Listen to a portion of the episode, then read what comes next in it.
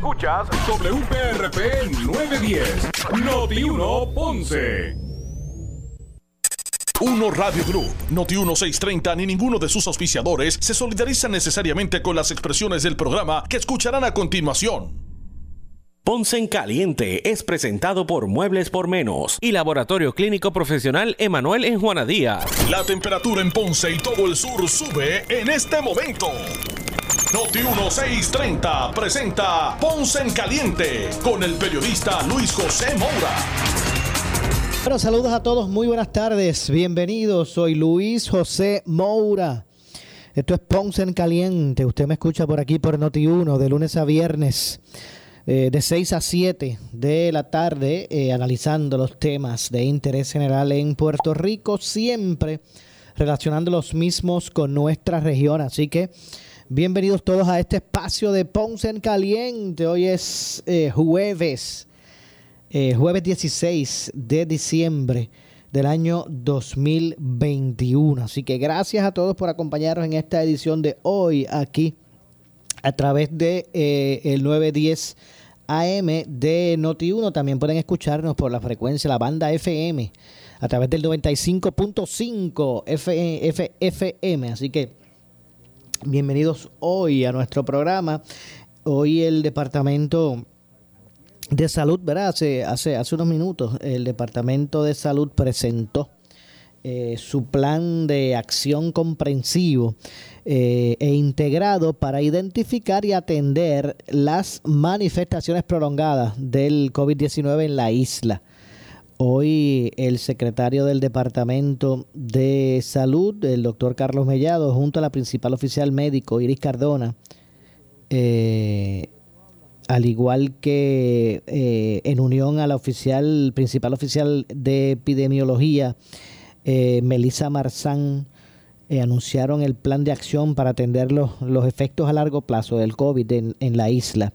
Además de, actualizar datos de la incidencia hasta el momento con relación a la pandemia. Así que este plan, ¿verdad? En términos generales, el plan tiene cuatro componentes principales, vigilancia epidemiológica, eh, mitigación, manejo y tratamiento e investigación.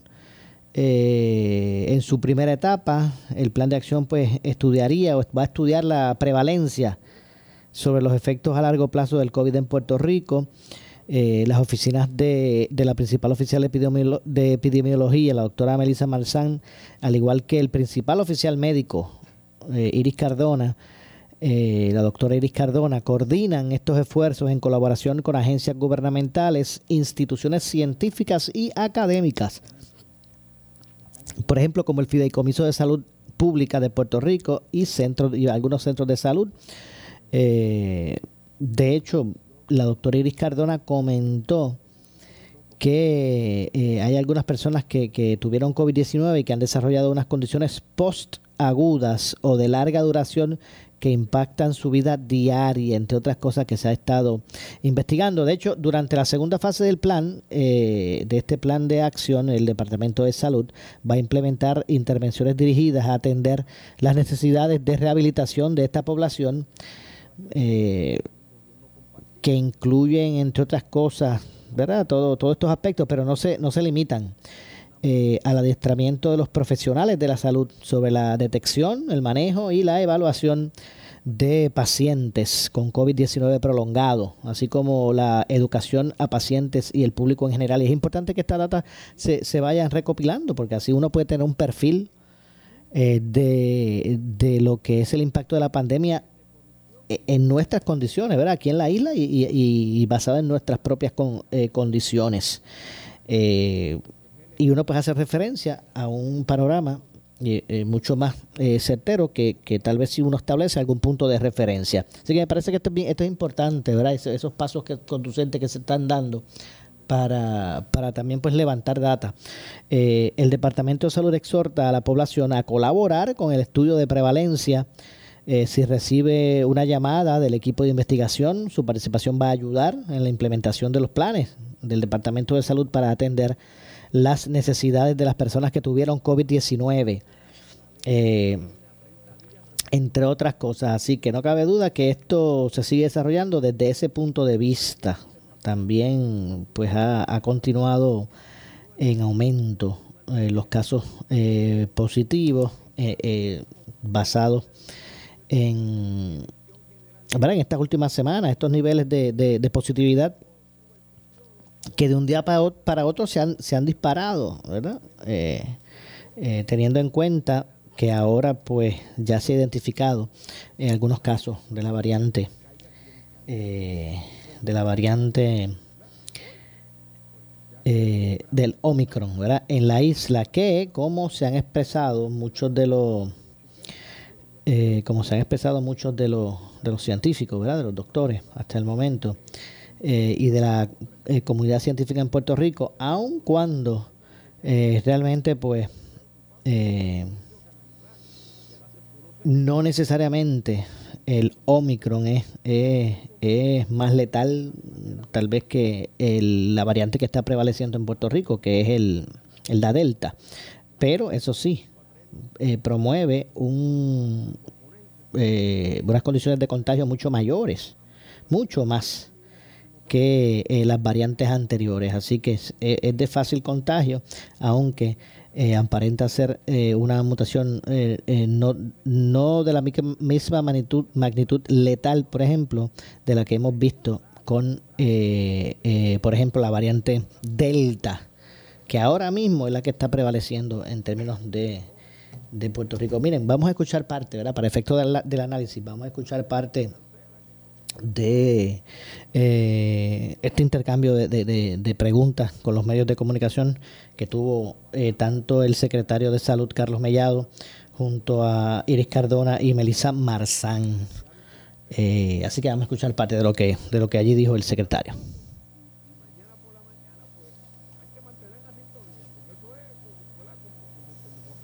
Vamos a ver si vamos a ver si podemos eh, por aquí si podemos hacer algo ahora sí. Eh, bueno, ahora sí, vamos a escuchar entonces parte de eh, la dinámica. Secretario, eh, básicamente el planteamiento que ha hecho el departamento se ha basado estrictamente en, en, el ángulo de la vacunación. Todos sabemos de la importancia de la vacunación, máxime cuando ahora se habla de una tercera dosis y tal vez, como usted dice, habrá que continuar vacunándose. Eh, el problema ha sido en la práctica sobre el terreno, especialmente en los casos de eventos multitudinarios. Y hemos visto cómo constantemente siguen saliendo casos de contagios de ese tipo de eventos. Sin embargo, se siguen autorizando. Ya vemos eh, lo que ustedes han informado eh, sobre el caso de Bad sobre la competencia del mundo, de gente contagiada. Este fin de semana hay dos eventos importantes hay un rapero que estará en el Coliseo de Puerto Rico, que llama mucha gente. También hay unas actividades en el Coca-Cola Music Hall.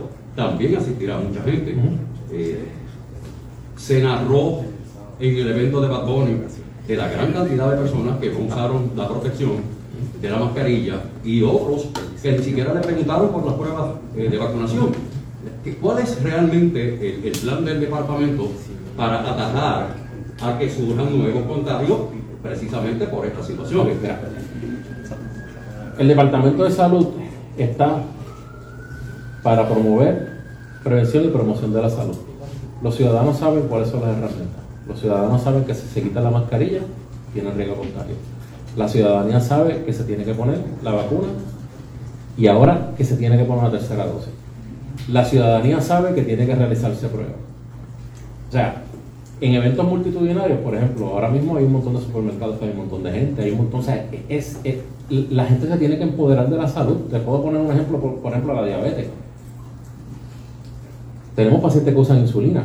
El Departamento de Salud promueve eh, la prevención contra la diabetes, pero, pero hay gente que no hace caso, ¿entiendes? O sea, las herramientas están. Secretario, el detalle es que el problema es que también las personas a cargo de estos eventos o en los supermercados tienen que ser responsables. Por eso, y no están cumpliendo con eso y el problema es que no hay quien los supervise, quien, tienen, quien dicte la política del Departamento de Salud en eso. En el Departamento de Salud, cuando se presenta, por ejemplo, cuando se presenta un evento, pues el evento se le pide que sean 100% vacunados.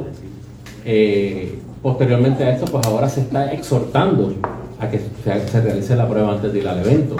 ciertamente en algún momento podrá venir una, una orden para que se haga la prueba antes de ir al evento, eso, eso está sobre la mesa. Pero el Departamento de Salud no está para estar en el evento velando si se cumple o no, es responsabilidad de, de, de, de, de los que organizan el evento que sea un evento seguro y es responsabilidad de la ciudadanía empoderarse, porque, o sea, llevamos dos años en esto, todo el mundo sabe que tiene que usar mascarilla, o sea, todo el mundo sabe que tiene que vacunarse. Si todavía hay personas que no se han vacunado, con más de 5.3 millones de dosis que hemos puesto en Puerto Rico, con ningún efecto adverso grave, con ninguna mortalidad por vacuna, o sea, es, complicado y entiendo tu pregunta y la frustración, eh, pero ciertamente, o sea, las herramientas están, incluso nosotros tenemos tratamiento anticuerpo monoclonal, tenemos centros de dar tratamiento anticuerpo monoclonal. Todo esto gratis, esto le cuesta cero a la ciudadanía. Está en las manos de, de, las personas empoderarse. Y, obviamente, si usted ve que hay una aglomeración y usted tiene una condición crónica, pues mire, no vaya a ese lugar. Esa, es la conciencia que, queremos crear. Sí, eh, doctor, eh, según los datos que dieron, eh, esta actividad de, de Irán Bison del fin de semana, se está hablando de que pueden haber ido, concluido 100.000 personas. Eh, estamos hablando aquí de que se han realizado poco más de 1.700 1721 pruebas entre antígenos y molecular. Eso no es ni un 2%. Bueno, pero, ¿Cómo van a hacer ustedes para lograr que más gente que, que acudió a eso se, haga la prueba? Recuerda que no todo, Claro, pero recuerda que no todo el que fue, está yendo a hacerse la prueba de Anderson fue porque fue al, evento que hubo de Bad Bunny. O sea, nosotros tenemos 37 centros de hacer pruebas. Este, eh, nosotros tenemos una gran cantidad, se están haciendo alrededor de 8.000 pruebas que, era que creo que vamos a hacer, ¿verdad? Diarias, Melissa. De los centros fijos. De los centros fijos, 8.000 pruebas diarias. O sea, nosotros tenemos ahora mismo 37 centros fijos donde la gente, incluso allá al frente, pueden venir y cuesta cero. Eh, y vamos a aumentar la cantidad de pruebas que se puedan realizar las personas. En las farmacias, por no decir nombre de los anuncios, las farmacias venden exactamente la misma prueba. Que las tenían nosotros días especial a 16 dólares y tienes dos pruebas. O sea, el acceso a la prueba está. Y, y, lo que estamos diciendo, mira, esto es un tiempo en donde van a haber muchas actividades y no lo vamos a poder evitar. De hecho, la gran cantidad de contagios están ocurriendo en actividades familiares. Por lo tanto, la exhortación es, primero que todo, las tres dosis de la vacuna. Y segundo, si usted va a tener una actividad, hágase la prueba antes de ir a la actividad y es más, hasta después de hacer la actividad, el acceso a la prueba está. O sea, por prueba no vamos a fallar, vamos a tener una gran cantidad de pruebas.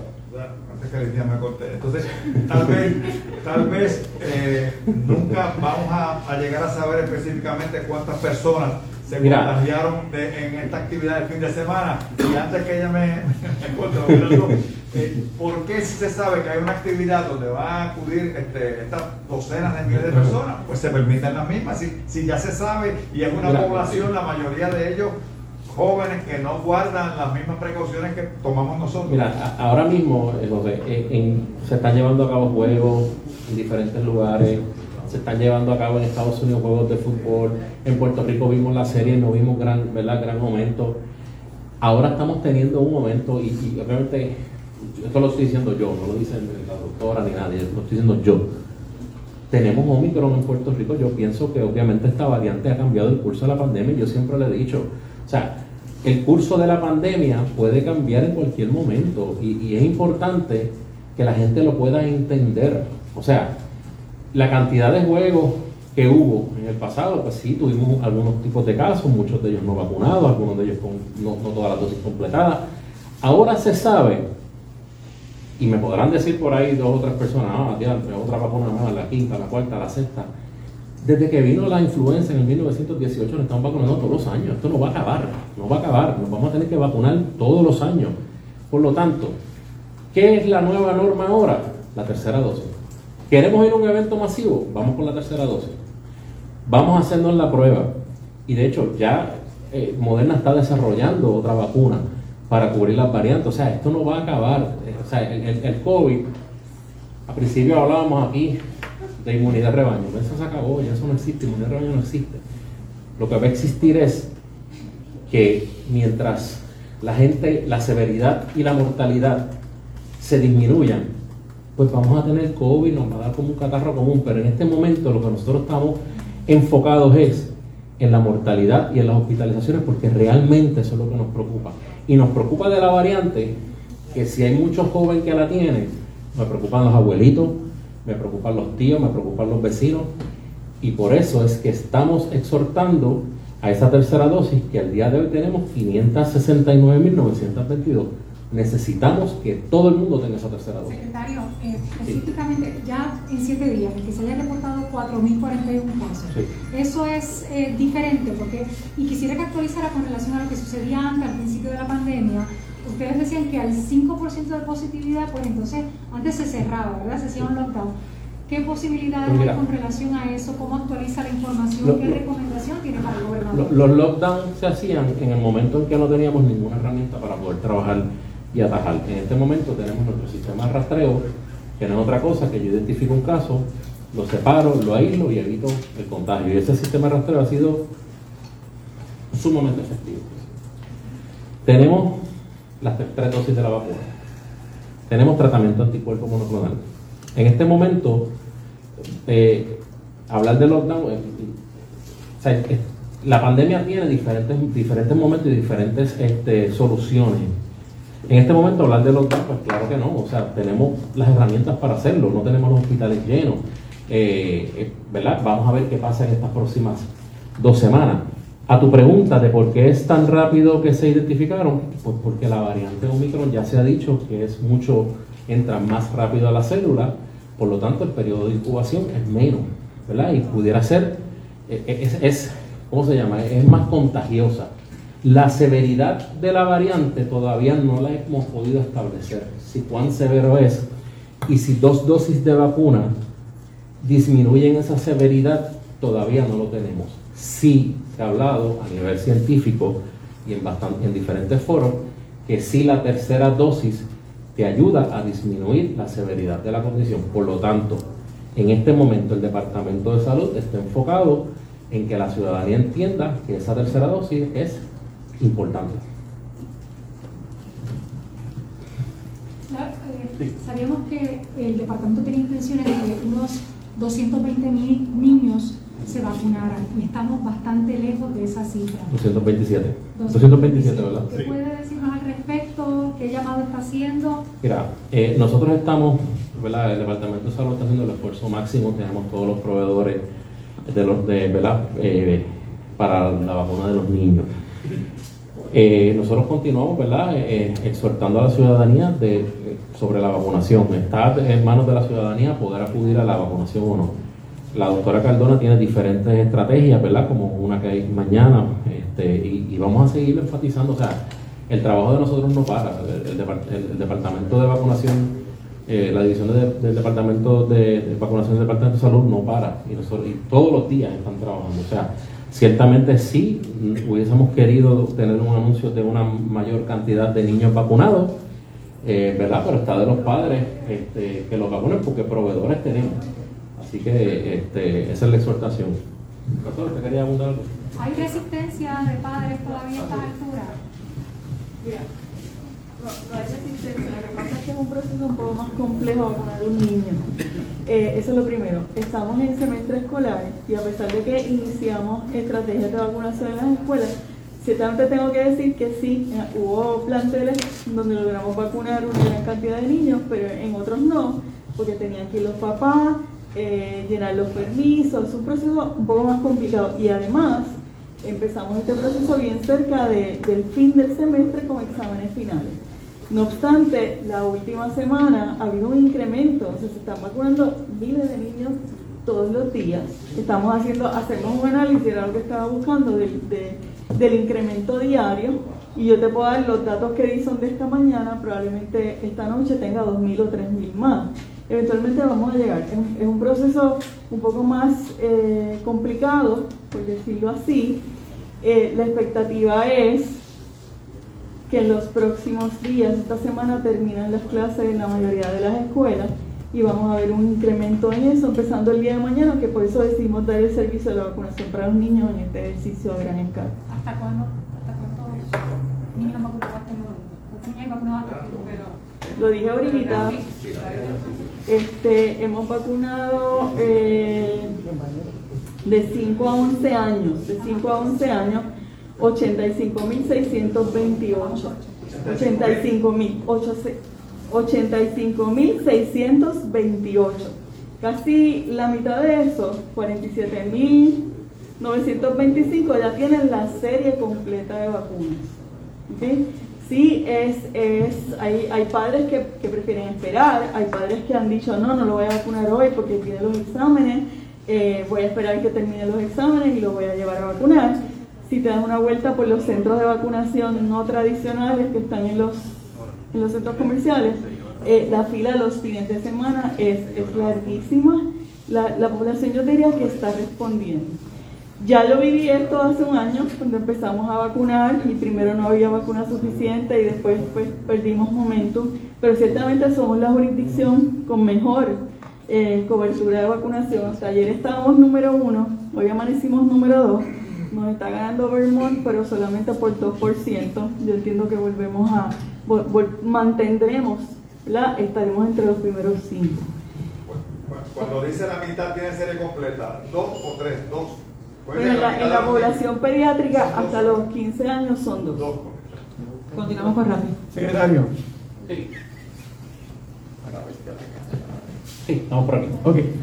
Yo quiero que me confirme si hay una hay, un repunte que nos está preocupando y, si eso se debe en mayor medida a todas estas actividades multitudinarias y si realmente ustedes están evaluando tomar unas restricciones para, para esos eventos. En este momento hay un alza, hay un alza y hay, eh, y hay varios brotes.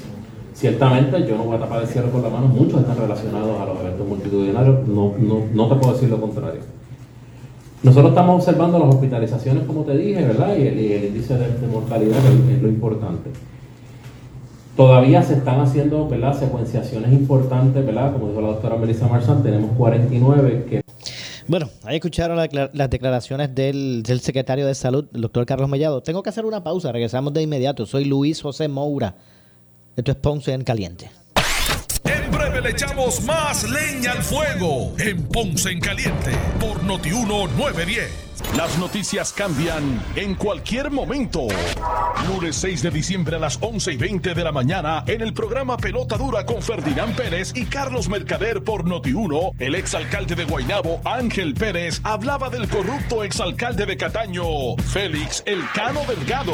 De lo que ha ocurrido con el alcalde de Cataño. Estas acciones, ¿verdad? Hay que, hay que condenarlas. Eh, o sea, si hubo corrupción, pues la corrupción, cualquier, los errores se pagan, se pagan con, con dinero. O sea, tú cometiste un acto de corrupción, pues, pues te tiene que costar. Tres días después, Ángel Pérez fue arrestado. Un gran jurado federal del Distrito de Puerto Rico emitió una acusación de tres cargos contra Ángel Pérez, alcalde de Guaynabo. Los cargos son cooperación para cometer soborno y comisiones ilegales. Cargo 2, soborno. Y cargo 3, extorsión. Estas acciones, ¿verdad? Hay que, hay que condenarlas. Ángel Pérez, alcalde de Guaynabo. Cooperación para cometer soborno y comisiones ilegales, soborno, extorsión. Tú cometiste un acto de corrupción, pues, pues te tiene que costar. Operación para cometer soborno y comisiones ilegales, soborno, extorsión. Cuando las noticias cambian, tú lo escuchas en Noti 1630. Primera fiscalizando. La égida del policía en Ponce le ofrece un lugar ideal y bien localizado a personas de 62 años o más. Cualifican quienes tengan ingresos menores de 760 dólares mensuales o de 871 dólares para dos personas. Las unidades cuentan con un cuarto dormitorio, baño, sala, comedor, cocina trabajador social, salón de actividades, estacionamiento para residentes, lavandería, seguridad y mucho más. Llame al 787-840-6876. 787-840-6876. Centro Naturista de Guaynabo, del mundialmente reconocido naturopata licenciado Javier F. Tonos, con más de 30 años de experiencia en iridología y tratamientos naturopáticos para pacientes de todas las edades con condiciones degenerativas como cáncer, artritis, enfermedades del hígado, gastrointestinales, diabetes y más. Suplementos naturales de uso profesional profesional y tienda virtual. Centro Naturista de Guaynabo, a la vanguardia en medicina natural. Avenida Esmeralda número 5, Guaynabo. Abierto de lunes a sábado por cita previa. 287-1825. Y en la web centronaturistadeguaynabo.com. Por su calidad de servicio. Por su conveniente horario. Así es el Laboratorio Clínico Profesional Emanuel. Siempre brindándote un servicio de excelencia con tecnología precisa y avanzada para un resultado confiable. Un laboratorio completo. Y los resultados los recibo rápido y hasta por email. Con servicio a industrias y también a domicilio. Haz de Laboratorio Clínico Profesional Emanuel tu laboratorio de confianza. Ese es el mío. Y el mío también. En Juana Díaz, llámenos al 260-5504 o al 580-0080. ¿Quieres cambiar tus muebles en seres o matrices esta Navidad? Llega a Muebles por Menos, que tienen una gran cantidad de mercancía para entrega inmediata.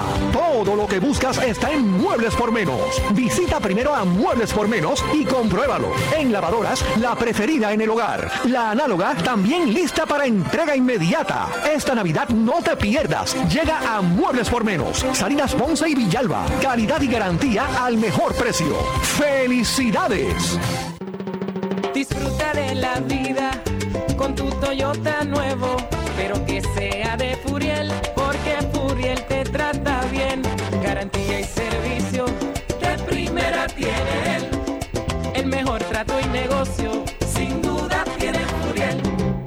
Furiel Toyota, Bayamón 625-5700, Río Piedra 625-3000, Ponce Bypass 284-2020. Si se trata de un Toyota, primero venga Furiel. ¿Quieres destacarte en el campo de limpieza y mantenimiento? Te invito a ser parte de Prime Janitorial, tu mejor opción. Tenemos para ti empleo al momento, salarios competitivos, bono de reclutamiento y flexibilidad de horario. Si no tienes experiencia, en Prime Janitorial te adiestramos y te convertimos en todo un profesional. Llamando al 840-3942, 840-3942. Recuerda que en Prime Janitorial comienzas ya. Necesitas una enfermera, una ama de llave, necesitas un médico, pañales desechables, suplemento alimenticio o medicamentos. En Hospicio La Paz podemos ayudarle. Hospicio La Paz le provee a cada paciente de enfermedad terminal todos los servicios de cuidado médico en su hogar, a la vez que le ofrece apoyo y soporte emocional y espiritual tanto al paciente como a sus familiares. Hospicio La Paz. Llame gratis al 1-800-981-0032. 1-800-981-0032. Somos Noti 1630. Noti 1630. Primera fiscalizando. En breve le echamos más leña al fuego en Ponce en Caliente por Noti 910. Oscar Crespo y Asociados somos orientadores de casos de seguro social por más de 30 años, con el conocimiento y la experiencia que necesitas al momento de someter tu reclamación. Para orientación, consulte con el licenciado Oscar Crespo, exdirector del Seguro Social Federal. No te confundas y no te dejes engañar. Seguimos ubicados donde siempre, esquina edificio de dos plantas frente al semáforo, en Avenida Fagot Santa Clara, número 3042 Ponce, 787-642-2452. ¿Quieres cambiar tus muebles en seres o matrices esta Navidad? Llega a Muebles por Menos, que tienen una gran cantidad de mercancía para entrega inmediata. Todo lo que buscas está en Muebles por Menos. Visita primero a Muebles por Menos y compruébalo. En lavadoras, la preferida en el hogar. La análoga también lista para entrega inmediata. Esta Navidad no te pierdas. Llega a Muebles por Menos. Salinas Ponce y Villalba. Calidad y garantía al mejor precio. ¡Felicidades! It's.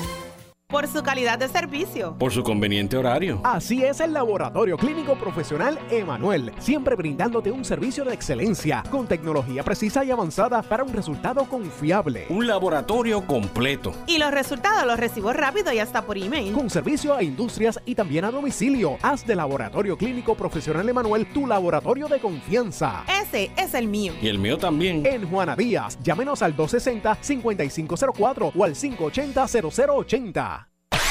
El área sur está que quema. Continuamos con Luis José Moura y Ponce en Caliente por el 910 de tu radio. Bueno, echamos de regreso 6 con 35 de la tarde. Soy Luis José Moura. Esto es Ponce en Caliente. Usted me escucha por aquí por eh, Noti 1 de lunes a viernes de 6 de la tarde, de 6 a 7.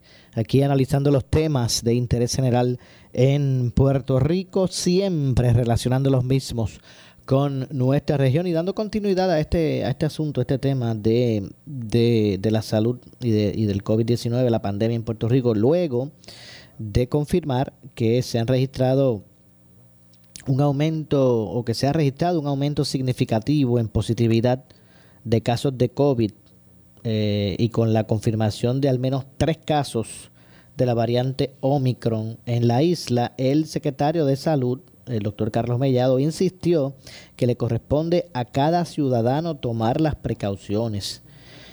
Eh, el Departamento de Salud está para promover eh, la promoción y la prevención de la salud. Los ciudadanos saben cuáles son las herramientas eh, los ciudadanos saben que si se quitan la mascarilla tienen un riesgo de contagio. La ciudadanía sabe que si, tiene que poner,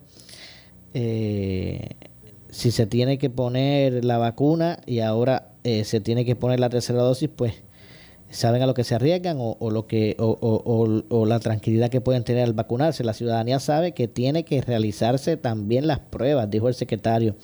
Eh, según verdad eh, hemos tenido la oportunidad de escuchar en el segmento anterior. Ahora mismo hay eh, multitudes en los supermercados y es que la gente la que se tiene que es la que se tiene que empoderar con relación a la salud está tratando ¿verdad? de que la gente tenga ese compromiso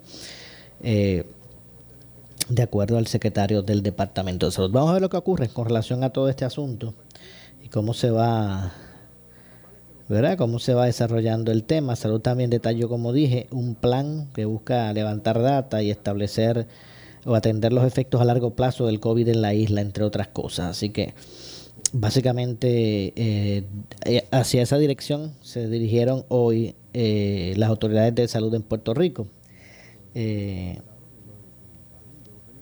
Y vamos a ver entonces cuál va a ser el desarrollo de todo esto tras los eventos que hubo el fin de semana y cómo eventualmente ¿verdad? se reflejará esas aglomeraciones que se dieron con relación a, todo esto. El negociado de energía advirtió, por otro lado, ¿verdad? El negociado de energía advirtió a Luma que no se aceptará otro retroceso en la calidad del servicio. De hecho, el negociado de energía hizo público una resolución hoy, en el día de hoy, en la que se plasmó eh, en la que se, eh, se, plasmó, se plasmaron las condiciones respecto a las métricas de desempeño del sistema eléctrico en Puerto Rico durante los primeros tres meses de operación por parte de Luma Energy. Este documento que recoge diversos aspectos procesales y sustantivos concluye con una advertencia a Luma sobre el retroceso en la calidad de algunas de las métricas que miden el servicio eléctrico durante los meses de junio, julio y agosto del 2021, evidenciando o evidenciado en los datos evaluados por el precisamente por el negociado en cuanto a esa primera entrega de métricas de operación, el hallazgo más sobresaliente fue el que se deterioraron los datos que miden el número de interrupciones del servicio eléctrico y la duración de estas interrupciones. Eh, por consiguiente, los clientes estuvieron expuestos durante el periodo de junio, julio y agosto de este año a más eh, interrupciones de mayor duración en comparación con las métricas históricas. Eh, o lineamientos base, ¿verdad? Eh, cabe destacar que ese retroceso se reflejó aún cuando el negociado de energía de Puerto Rico aceptó una modificación en las métricas históricas, toda vez que la Autoridad de Energía Eléctrica no presentaba en sus eh, cálculos ciertas interrupciones en el servicio que debieron haber sido incluidas. Pese a ese ajuste, la comparación en términos iguales resultó de un, en un deterioro constatado en el servicio energético en, Puerto Rico. Así que no cabe duda que es un aspecto eh, que, hay que mejorar. Además, ante esa situación, como dije, el negociado de energía de Puerto Rico advirtió a Luma que espera ver que estas métricas regresen a sus niveles históricos y comiencen a mejorar. De lo contrario, la empresa se expone a multas administrativas por incumplimiento con su deber de mejorar el sistema eléctrico. Eh, el negociado de, energía de Puerto Rico también advirtió a Luma que debe acelerar el paso para eh, poner al día los sistemas de contabilidad de la empresa. El retraso en el, manejo, en el manejo de estos datos financieros también impacta de forma negativa la habilidad de la empresa para promover ciertas métricas al, negociado. Eh, otros asuntos que también pues, se atendieron en la resolución pues se incluye o se incluye en el, método para calcular ciertas métricas a las cuales se, se les va a dar eventualmente seguimiento, así también el asunto del sistema de manejo de la flota vehicular. Eh, bueno, así que bajo, eh, bajo supervisión de estas métricas se encuentra Luma y vamos a ver entonces cómo se desarrolla el asunto y cómo se puede regresar al menos a esos niveles históricos y no eh, donde estamos en este momento que presentan pues eh, banderas de alerta con relación, con relación a lo que es la calidad del servicio energético en Puerto Rico. sobre la controversia de Cataño, eh, el tribunal recientemente ordenó o la jueza Rebeca de León Ríos ordenó al directorio del PNP a aclarar con evidencia las razones por las que no se puede calificar eh, a Gabriel Sicardo Ocasio como candidato primarista en las elecciones especiales de Cataño. Para esto, la jueza concedió 48 horas para que el PNP presentara eso, esa data eh, que repito, evidencia eh, de las razones por las cuales no pueden eh, certificar o calificar o certificar a, a Sicardo Ocasio como candidato a alcalde primarista en la elección especial de Cataño. el 12 de septiembre pasado, el directorio del PNP determinó en reunión celebrada ese mismo día el no cualificar a Gabriel Sicardo para su candidatura en, la elección especial del de, PNP para la alcaldía en el municipio de Cataño, eh, fundamentada su decisión en el artículo 66 del reglamento de esa colectividad del, del, 13 de agosto del 17 y en las secciones 3 y 6 del reglamento del Comité de Evaluación de Candidatos. Así que mira, todavía aún esta, esta historia eh, continúa. Vamos a ver cuál es el desarrollo final, ¿verdad? Con relación a, todo esto. Así que eso es en cuanto a eh, Cataño en términos de Guainabo, en términos de lo que es Guainabo. Eh, pues hay algunos candidatos que han dicho que van, otros que ya no. En, el caso de Quiquito Meléndez, pues ya ha expresado que no, eh, bueno, no, no, no va a participar. De hecho, tengo por aquí la carta que enviara a esos efectos el representante, a ver si podemos entonces darle una lectura para que ustedes pues, más o menos puedan escuchar el contexto específico eh, que utilizó eh, Quiquito Meléndez al tomar su determinación. Ayer era una de solo consideración, en este momento pues ya es oficial la determinación eh, tomada por el representante. Y la carta más o menos se dirige al siguiente ángulo. Le vamos a leer por aquí. Dice, expresiones del representante Enrique José Enrique Quiquito Meléndez sobre la vacante en la alcaldía de Guaynabo. 16 eh, de diciembre del 2021, en los tiempos que vivimos hace falta que cada ciudadano y funcionario electo y no electo pondere el curso que han de seguir para la reconstrucción social, moral y económica de la isla.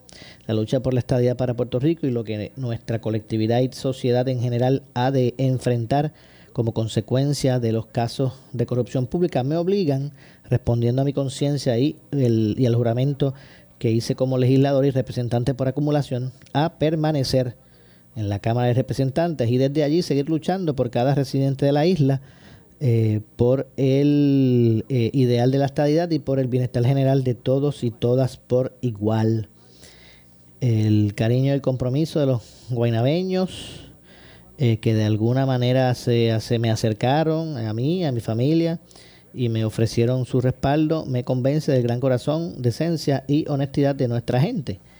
En esa, esa gran lección eh, hizo difícil tomar una determinación, esta determinación, siempre podrán completar con mi familia y conmigo, entre otras cosas, pues expresó el representante Quiquito Melén dejar, dejar saber pues que no va a aspirar eh, a, esa, a esa vacante en, en Guaynabo. Así que hay otros que sí pues ya han dicho que van, como Carmelo Ríos, entre otros.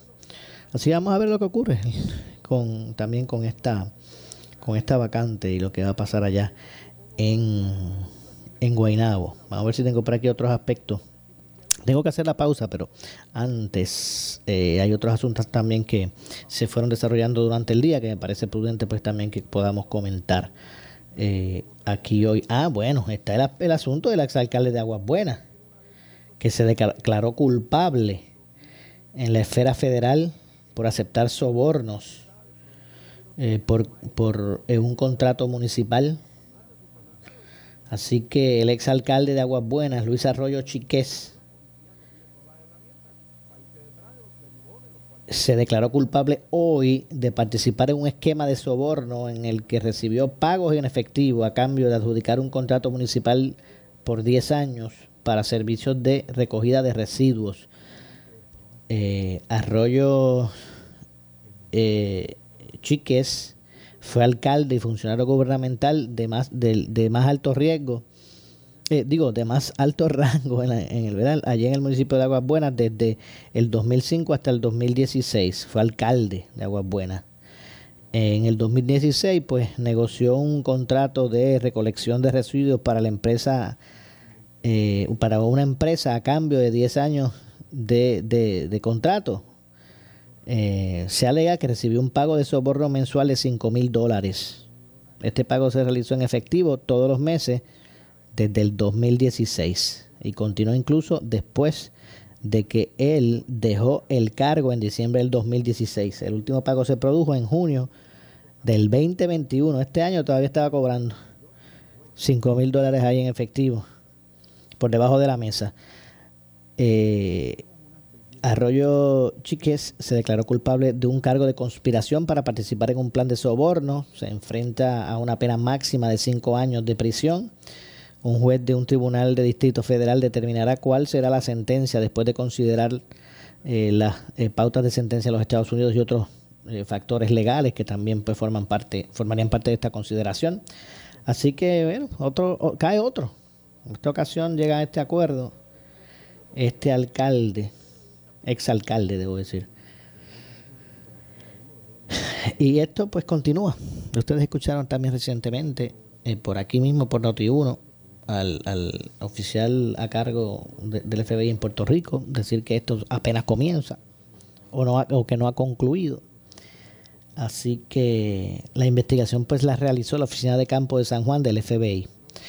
El fiscal federal adjunto y, la Fiscalía de los Estados Unidos para el Distrito de Puerto Rico, así como la sección de Integridad Pública de la División eh, de lo Penal, pues están procesando también este caso. Así que otro más, otro más que cae. Tengo que hacer la pausa, regresamos de inmediato. Soy Luis José Moura. Esto es Ponce en Caliente. Usted me escucha por aquí por eh, Noti 1 de lunes a viernes a las 6 de la tarde. Pausamos y regresamos. Le echamos más leña al fuego en Ponce en Caliente por Notiuno 910. Oscar Crespo y Asociados somos orientadores de casos de seguro social por más de 30 años, con el conocimiento y la experiencia que necesitas al momento de someter tu reclamación. Para orientación, consulte con el licenciado Oscar Crespo, exdirector del Seguro Social Federal. No te confundas y no te dejes engañar. Seguimos ubicados donde siempre, esquina edificio de dos plantas frente al semáforo, en Avenida Fagot Santa Clara, número 3042 Ponce, 787-642-2452. Por su calidad de servicio. Por su conveniente horario. Así es el Laboratorio Clínico Profesional Emanuel, siempre brindándote un servicio de excelencia con tecnología precisa y avanzada para un resultado confiable. Un laboratorio completo. Y los resultados los recibo rápido y hasta por email. Con servicio a industrias y también a domicilio. Haz de Laboratorio Clínico Profesional Emanuel tu laboratorio de confianza. Ese es el mío. Y el mío también. En Juana Díaz, llámenos al 260-5504 o al 580-0080. ¿Quieres cambiar tus muebles en seres o matrices esta Navidad? Llega a Muebles por Menos, que tiene una gran cantidad de mercancía para entrega inmediata. Todo lo que buscas está en Muebles por Menos. Visita primero a Muebles por Menos y compruébalo. En lavadoras, la preferida en el hogar. La análoga también lista para entrega inmediata. Esta Navidad no te pierdas. Llega a Muebles por Menos. Salinas Ponce y Villalba. Calidad y garantía al mejor precio. ¡Felicidades! El área sur está que quema. Continuamos con Luis José Moura y Ponce en Caliente por el 910 de tu radio.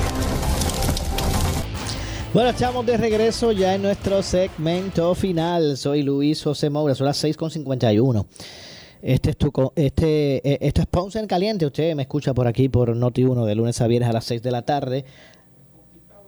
Eh, analizando los temas de interés general en Puerto Rico. Eh, la baja en población, ¿verdad? Otro un tema eh, adicional. La baja en población, según los datos del negociado del censo de los Estados Unidos, va a provocar cambios desde mínimos hasta significativos en la composición de los distritos electorales, representativos y senatoriales en Puerto Rico a juicio de los integrantes de la Junta Constitucional de revisión eh, eh, Ferdinand Mercado Ramos, Edwin Mundo Ríos y la presidenta del Tribunal Supremo Maite Oronos Rodríguez. Definitivamente van a haber unos cambios mínimos en, algunos lugares significativos y en otros. Eh, si no entiende que la posibilidad del cambio de un municipio a otro distrito senatorial se puede extender en esto, eh, y ser un cambio significativo, dijo por ejemplo el licenciado Ferdinand Mercado. Eh, a preguntas de la prensa, eh, cambios van a haber, porque hay distritos senatoriales que tienen más población y hay que bajarle la población y de algún modo, de algún lado hay que, hay que sacarla y hay que y, hay otros que tienen pues menos y tienes que darle pues algún tipo de población, expresó por su parte Edwin Mundo Ríos. pero bueno, vamos a escuchar vamos a escuchar lo que expresaron al respecto sobre este particular. Vamos a escuchar eh, parte de lo que se dijo. Escuchemos. Pues mira, definitivamente yo creo que va a haber cambios mínimos en unos lugares, significativos en otros. Si uno entiende la posibilidad de eh, un cambio de un municipio, de un, de un, distrito senatorial a otro, pues puede entender que es un cambio significativo. Aquí ustedes escucharon propuestas de cambios de Ciales y Las Marías, eh, San Germán. Eh, todo eso, todo eso es todo eso está en modelaje en este momento. Tanto el compañero de Mundo como yo estamos haciendo cada uno sus modelos. Decirte ahora los cambios que efectivamente va a sufrir cada uno de los distritos, pues sería aventurarnos a errar, porque tenemos que verlo sobre el terreno, tenemos que ver las unidades, tenemos que ver los bloques censales que se, que se pueden mover, tenemos que ver la vía de comunicación donde vamos a hacer el, el cambio y definitivamente si está dentro de los criterios constitucionales, lo que para nosotros puede ser un cambio muy bueno, pero que no cumpla, y tenemos que ajustarlo y tenemos que volver a recrear.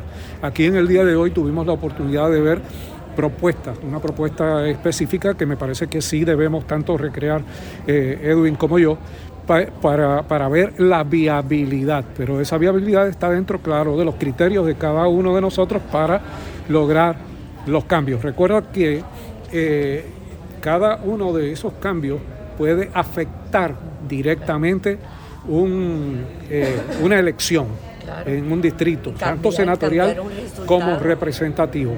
Así que el balance de lo que tú quites versus lo que pongas tiene que ser eh, de, una manera que se compense. No, no que, que, que cumplamos con el balance poblacional, pero a la misma vez hagamos un desbalance en términos de la eh, posibilidad de los candidatos de cada uno de esos distritos ¿Sería posible, por ejemplo, un municipio como Ciales que cambie a Ponce? Decirte que es posible o no es posible en este momento, yo como dice Ferdinand, yo prefiero ver el contexto completo. Cambios van a haber, ¿sabes? Eh, porque como, todo, como pudiste ver, hay distritos naturales que tienen más población y pues hay que bajarle la población y de algún lado hay que sacarla. Eh, y hay otros que tienen menos que tienes que darle algún tipo de población. Pero que tú puedas decir que es este o es aquel en este momento, pues yo no me atrevería a decir. ¿Van a lograr un, entre ustedes dos ponerse de acuerdo? Mira, yo no, no veo problema para eso porque eh, aquí nadie pretende poner la culebra en San Juan. Y eso no se va a poder hacer. Así que eh, los mapas están ahí, los números están ahí y la matemática es cierta. Tú no, o tú no, tú no puedes sumar 2 más 2 y darte 10. Así que no, aquí no va a haber grandes diferencias. Y esperamos que igual que yo trabajé en la del 2002 y trabajé en la del 2010, eh, no directamente, pero eh, y no hubo diferencias grandes y en ninguna de las dos tuvimos que usar al presidente y esperamos que esta vez Felina y yo podamos llegar a estos acuerdos. Porque, vuelvo repito, los números están ahí. Eh, ya llegamos a lo más difícil, que es el porciento de diferencia. Ya veo que hay un poquito de diferencia en lo que piensa Ferdinand y yo, pero lo, lo dialogaremos en cómo llegar al 4%, si es la suma de los dos distritos o es eh, cada cual por su lado, pero eso lo dialogaremos y sé, que igual que llegamos al 4% o menos en inicio, vamos a poder llegar a un consenso en esto porque no estamos muy, muy distantes de lo que eso debe ser. ¿Seguir dividiendo pueblos está escrito en piedra o ustedes van a tratar de no seguirlos dividiendo? A mí me gustaría que no, me gustaría que no, pero tengo que ver la realidad de lo que tenemos hoy y de lo que vamos a tener con estos números. Y tampoco es bueno eh, hacer unos cambios drásticos, eh, porque traer a Juanadía a, a, a Guayama, pues completo, pues, es difícil, porque como digo, si tenemos ya algo bastante construido, y la gente de esos distritos se acostumbró durante 10 años a una cosa, cambiarlo ahora de momento, pues ah, por lo menos a mí no me gustaría. Y las Marías a Ponce, ¿verdad? Sí, pero los cambios que se hagan van a ser cambios lo más racionales posibles. Eh, nuestra expectativa es primero lograr un diálogo eh, como lo hemos mantenido toda la vida. Este, Contrario a lo que el país pueda pensar, Edwin y yo siempre hemos mantenido muy buena comunicación y diálogo. Y eh, este no es una excepción.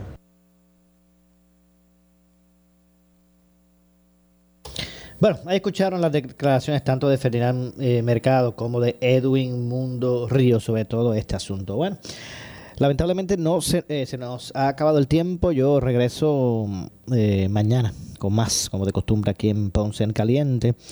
Eh, a las 6 de la tarde, así que regreso mañana a las 6 de la tarde como, co- como de costumbre aquí analizando los temas de interés general en Puerto Rico, siempre relacionando los mismos con nuestra región. Así que de mi parte, Luis José Moura, tengan todos muy Buenas tardes. Luego de la pausa viene el gobernador de la radio, Luis Enrique Falo. Así que usted no se retire, ¿verdad? No se despegue de eh, Noti1. Eh, porque a continuación el compañero Luis Enrique Falú. Tengan todos muy buenas tardes. Ponce en Caliente fue auspiciado por Muebles por Menos y Laboratorio Clínico Profesional Emanuel en Juana Díaz. Escuchas WPRP 910, Noti 1 Ponce. Uno Radio Group, Noti 1630 ni ninguno de sus auspiciadores se solidarizan necesariamente con las expresiones del programa que escucharán a continuación.